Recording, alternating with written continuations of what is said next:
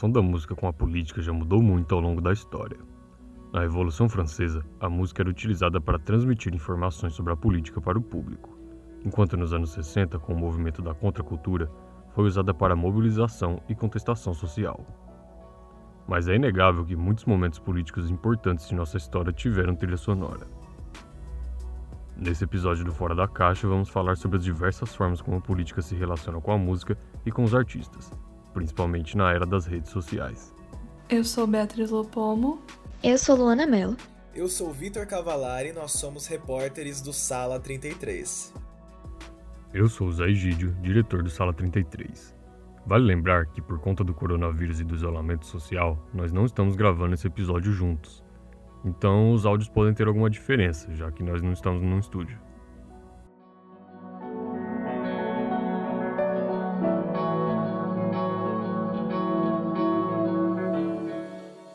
Dá para negar que os anos 60 foram uma loucura. Pensa comigo, tava rolando a Guerra Fria e junto com ela a Guerra do Vietnã. Já a América Latina inteira estava sofrendo com ditaduras apoiadas pelos Estados Unidos. Em resumo, o mundo estava um caos. O alívio que as pessoas procuravam estava na cultura, mais precisamente na música. Nisso, o movimento da contracultura surge como contestação social que utilizava os novos meios de comunicação em massa, como TV e rádio. A ideia do movimento era transformar os valores, a consciência e o comportamento daquela sociedade por meio da mudança de atitude do protesto. Esse protesto viria principalmente em forma de músicas. Na década de 60, o maior representante da contracultura foi o movimento hippie nos Estados Unidos. Ele estava contra a Guerra do Vietnã e todos os valores de patriotismo e nacionalismo. O marco do movimento hippie foi o Festival de Woodstock, que aconteceu em 69 e contou com a participação de diversos artistas do folk, rock and roll e blues. Para vocês terem noção, nomes como Janis Joplin, The Who e Jimi Hendrix tocaram lá. Tanto as músicas quanto o espaço criado pelo festival tiveram um papel muito importante para o desenrolar político dos Estados Unidos e do mundo. O Brasil também teve seu movimento de contracultura, representado pelos tropicalistas, que atuaram também no cinema, nas artes plásticas e no teatro. Mas o movimento se manifestou principalmente pela música. A Tropicália tinha como identidade a mistura de manifestações tradicionais brasileiras e inovações estéticas radicais estrangeiras. As letras das canções eram inovadoras e, num primeiro instante, não se notam suas características de protesto. Isso porque suas mensagens eram codificadas e carregavam as preocupações típicas da juventude daquela época, que eram a repressão e a violência da ditadura. Em dentes, pernas, bandeiras, bomba e Brigitte Bardot. O sol nas bancas de revista me enche de alegria e preguiça. Quem lê tanta notícia, eu vou por entre fotos e nomes, os olhos cheios de cores, o peito cheio de amores. Dentre seus representantes na música estavam Caetano Veloso, Gilberto Gil, Os Mutantes, Gal Costa, Tom Zé e Torquato Neto. A maioria de seus representantes sofreu repressão política, prisões e até exílio. Mesmo com a revolução trazida pela Tropicália, o movimento teve várias críticas. Por exemplo, a que era um movimento vago e sem compromisso político claro. Mas é inegável o marco que a Tropicália deixou na música brasileira.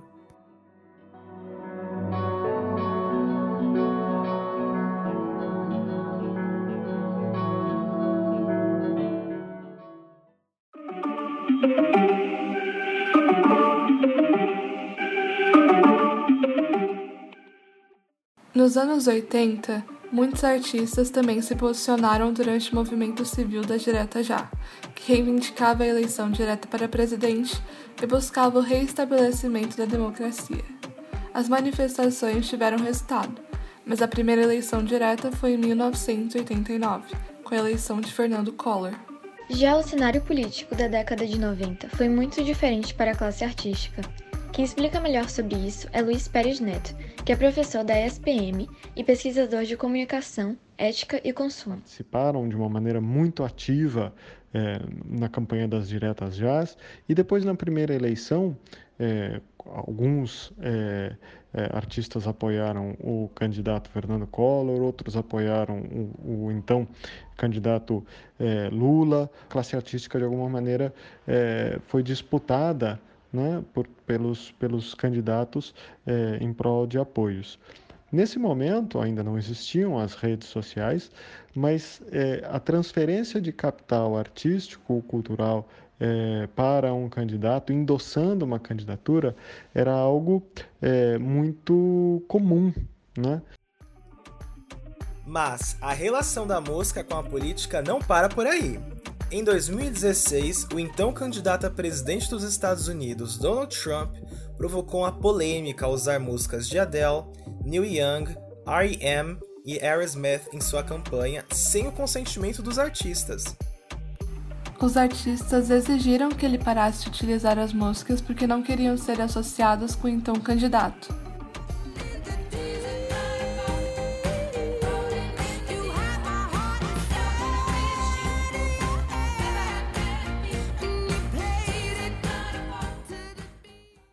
E é importante lembrar que a relação da música com as eleições nos Estados Unidos não é de hoje. Canções já foram utilizadas para incentivar a população a participar das votações, já que lá o voto não é obrigatório. A Rock the Vote é uma organização sem fins lucrativos criada para incentivar os jovens a se registrarem para votar. Em 1990, eles lançaram uma propaganda estrelada pela Madonna, em que ela mudou a letra de sua música Vogue para se encaixar com o tema das eleições.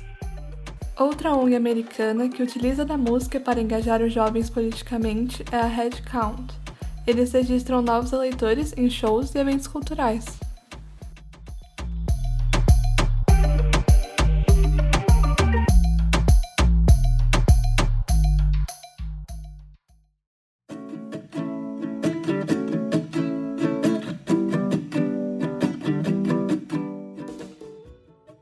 Atualmente é impossível falar da relação da música com a política sem falar da internet. Com a ascensão das redes sociais, a participação do público ultrapassou as urnas. E em um mundo conectado, os artistas passaram a buscar novos meios de se engajar com seu público. Antes, o meio de um músico se fazer conhecido era aparecer na televisão, no rádio, nos jornais e revistas, as chamadas mídias tradicionais. Mas com a chegada das mídias digitais, os artistas passaram a inovar nos meios de propulsionar suas carreiras e também modificaram o modo de fazer arte. E aí passaram a migrar para as mídias sociais e apostar no chamado marketing digital. Assim, os músicos começaram a veicular seus trabalhos nas redes, transformando a música em um trabalho visual para conquistar o público. É exemplo da Beyoncé, que fez sucesso com seus álbuns visuais Lemonade e Black Skin. Com isso, os fãs passaram a se sentir mais próximos dos artistas e a exigir uma participação mais ativa deles no ambiente virtual. E os artistas, por pressão do marketing, mudam seu posicionamento. O professor Luiz comenta sobre isso também. O que é, deixou de ser a partir de um momento nos anos 90 no qual há uma certa higienização por via do marketing de que é, seria mais prudente que personalidades do mundo do esporte ou do mundo das artes deixassem de falar de temas e de assuntos políticos. Isso vai se aprofundando né, nos anos 90, principalmente no final dos anos 90, e no começo dos anos 2000 é mais, é mais evidente. Né? Você tem uma série de, de artistas, e aí a gente está falando de um momento de expansão das novas tecnologias da comunicação, um momento de expansão eh, e de implementação das redes sociais digitais. E aí, é, claramente, você vê que são poucos, neste primeiro momento dos anos 2000, os artistas e as personalidades esportivas, personalidades de distintos âmbitos da vida social, que se posicionam aberta e claramente sobre temas políticos. E a realidade é que isso tem uma explicação muito clara, obviamente baseado na política que seria adotada largamente após os anos 90. É, há uma certa concentração própria também desse espírito, é, uma certa ideologia neoliberal que, que, que, forja um espírito do começo dos anos 2000 é, de um certo individualismo. Então, os artistas, os, os atletas, etc., é, se centram muito numa mensagem do eu. Né? É, eu, é, atleta, obtive isso, eu, atleta, estou treinando, conheço a minha rotina, eu, artista, estou participando dessa obra de teatro, eu, artista, estou é, nessa, nesse filme e conheço o meu trabalho e falando um pouco é, de uma maneira mais é, olhando para si. O que o professor Luiz acabou de explicar mostra que esse individualismo deixa de considerar a pessoa por trás do artista e prefere dar ênfase nas suas produções. Essa abordagem durou um tempo no cenário musical, principalmente na música pop mainstream, que ignorou pautas do feminismo, antirracismo e direitos das pessoas LGBTQ. Isso começou a mudar a partir de 2017, com a ascensão da hashtag MeToo, que é um movimento contra o assédio e agressão sexual. A hashtag ganhou força com o tweet da atriz Alissa Mileno, que incentivou que todas as mulheres que já foram assediadas respondessem para ela na rede social com a hashtag.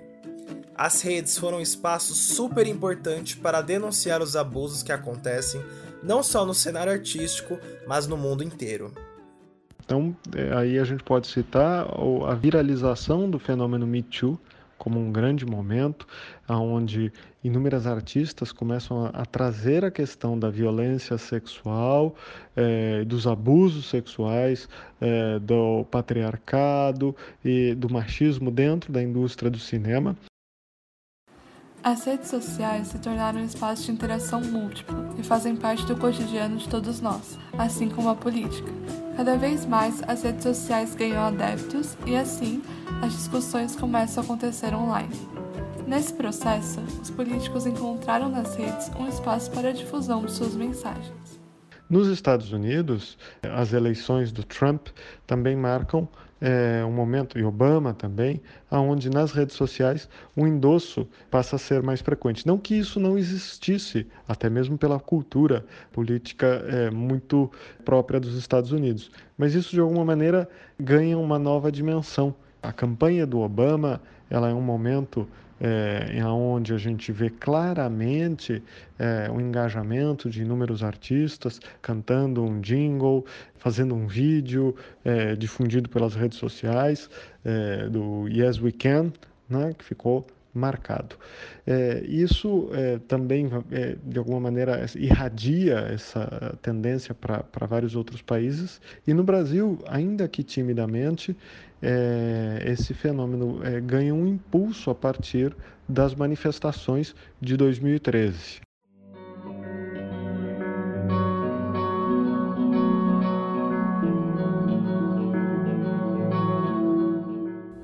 As redes sociais transformaram a maneira como o público interage com seus artistas favoritos. E a música mudou a maneira como enxergamos a política.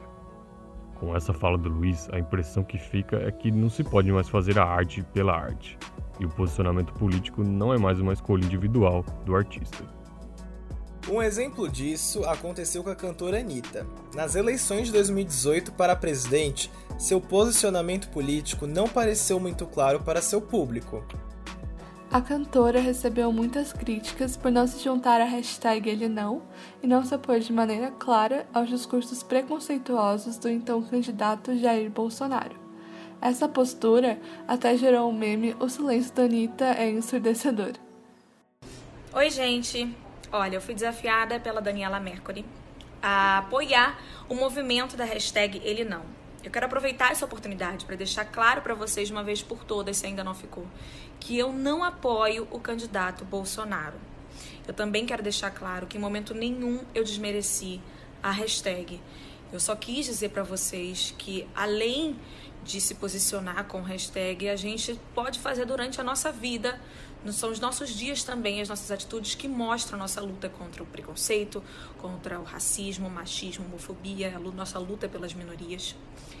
Bom, então, como eu sou a favor da democracia, eu apoio sim o uso da hashtag Ele Não e quero desafiar para essa campanha Ivete Sangalo, Cláudia Leite e Preta Gil. Na época, a declaração de Anitta não pareceu muito convincente e ela foi bastante criticada. O professor Luiz comenta sobre o motivo disso.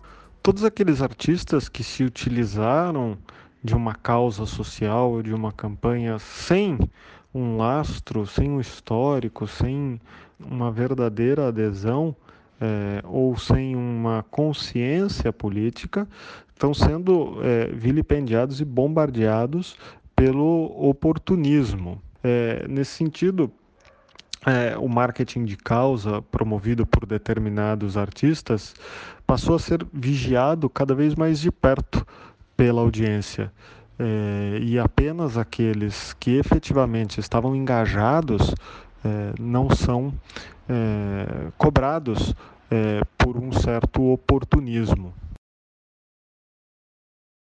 Nesse momento, a atenção passa da arte para o artista, começa a ser considerado como uma pessoa capaz de influenciar a opinião do público. Ainda assim, um posicionamento claro por parte do artista não é sinônimo de sucesso.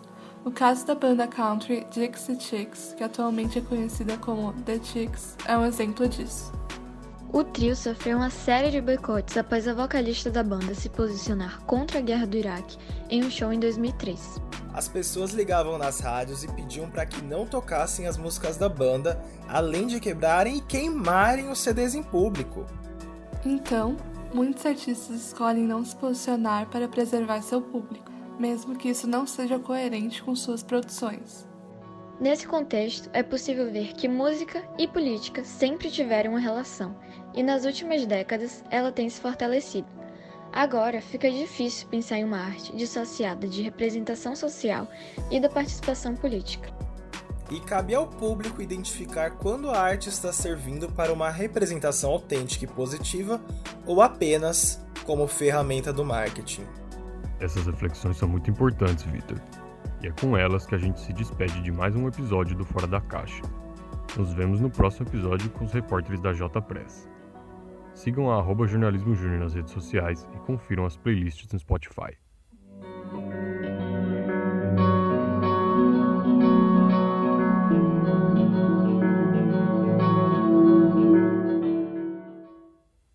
Roteiro e narração por Vitor Cavalari, Beatriz Lopomo e Luana Mello. Produção e edição por Isabela Marim e Marina Bittencourt. Direção por Gabriel Guerra Karina Tarasiuk, José Egídio e Gabriela Caputo.